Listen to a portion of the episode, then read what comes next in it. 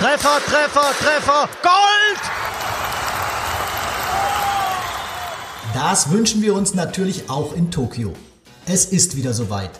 Die Olympischen Spiele stehen an und damit rücken auch wieder die Sportler des Deutschen Schützenbundes in den Fokus. Oft sorgen sie für deutsche Medaillen.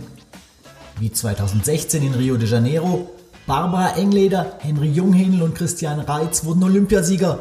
Monika Karsch und Lisa Unruh gewannen Silber.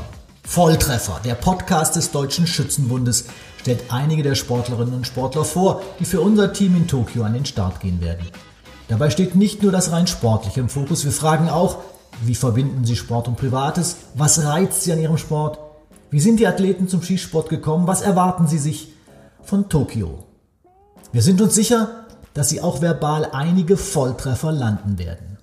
Den Anfang machen wir am 24. März mit Pistolenschützin Monika Karsch, Aushängeschild und absolute Sympathieträgerin im deutschen Skisport, Europameisterin 2017 und 2019. Wir besuchen Moni beim Lehrgang in München, stellen ihr viele Fragen und bekommen sicherlich auch viele tolle Antworten.